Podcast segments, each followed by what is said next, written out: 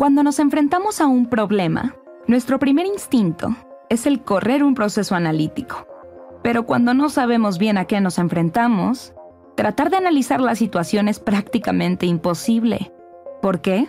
Porque el pensamiento analítico implica descomponer las partes de un problema en sus principales componentes. Pero no podemos resolver algo que no entendemos bien.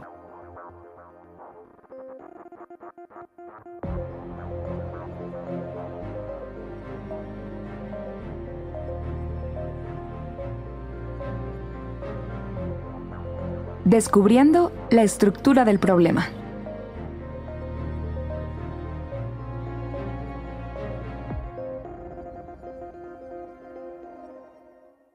Ya tenemos todas las piezas del rompecabezas, al menos las que logramos obtener del mapeo de stakeholders.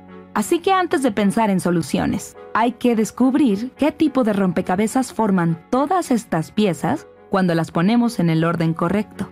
Necesitamos alejarnos del problema para tener una perspectiva completa y así poder avanzar. So creativity is a flow trigger. It, creativity is amplified by flow, but the actual pattern recognition, when you link ideas together, you get a tiny squirt of dopamine. We've all had this experience. You've done a crossword puzzle, you get an answer right, that little rush of pleasure you get afterwards, that's dopamine. Dopamine also tunes signal to noise ratios, meaning it allows us to see more patterns. So the reason you get it one crossword answer, answer right and then you get a couple in a row right, it's because dopamine is helping you see more patterns.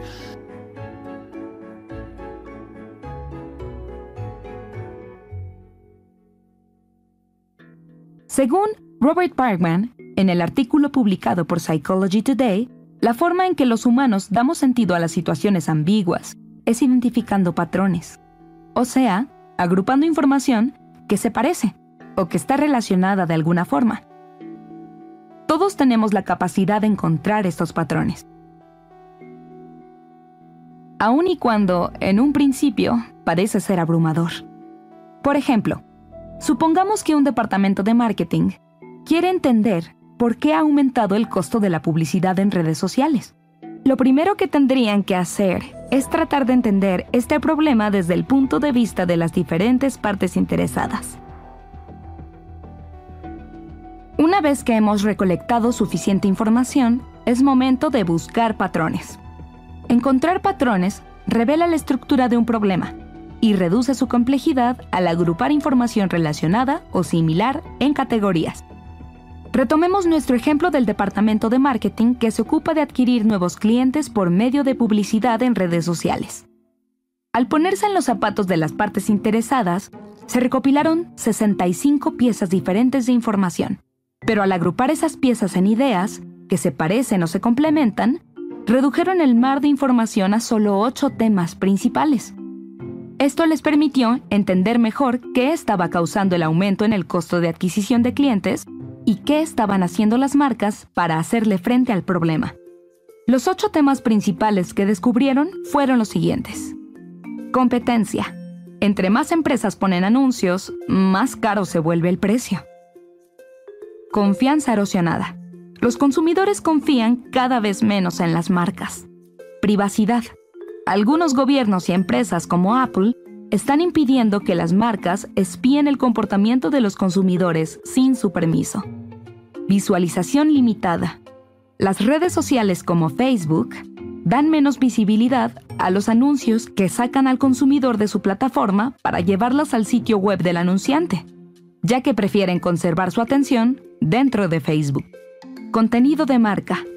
Las marcas se están dando cuenta que pautar contenido útil y dinámico, en lugar de anuncios promocionales, les ofrece mejor retorno de inversión. Suscripciones. Las marcas están reduciendo la necesidad de atraer nuevos clientes por medio de anuncios, cambiando a un modelo de suscripción, para conservar a esos clientes por más tiempo. Estrategias experimentales. Las marcas están comenzando a hacer pruebas, experimentos y prototipos para validar la efectividad de un mensaje antes de invertir en él. Automatización del marketing. Usar la tecnología para realizar tareas con muy poca intervención humana está deshumanizando las interacciones entre consumidores y marcas. En conclusión, entendemos que el aumento en el costo de adquisición de clientes está siendo causado por una mayor competencia, la confianza erosionada, restricciones de privacidad y la visualización limitada. En consecuencia, las marcas están cambiando de anuncios a contenido de marca, de transacciones a suscripciones, y están aprendiendo a refinar sus mensajes antes de invertir.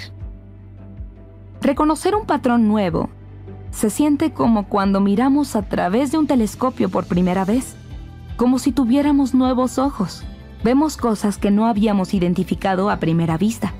La búsqueda de patrones es una estrategia de interpretación de información que nos ayuda a identificar ideas similares o relacionadas para lidiar de manera más efectiva con situaciones complejas y ambiguas. Una vez que nuestro cerebro logra ver estos temas, comienza a conectar los puntos y surge un mejor entendimiento de la situación. La capacidad de dar sentido a la información mediante la detección de patrones es una de las habilidades más importantes, o quizá la más importante en la toma de decisiones.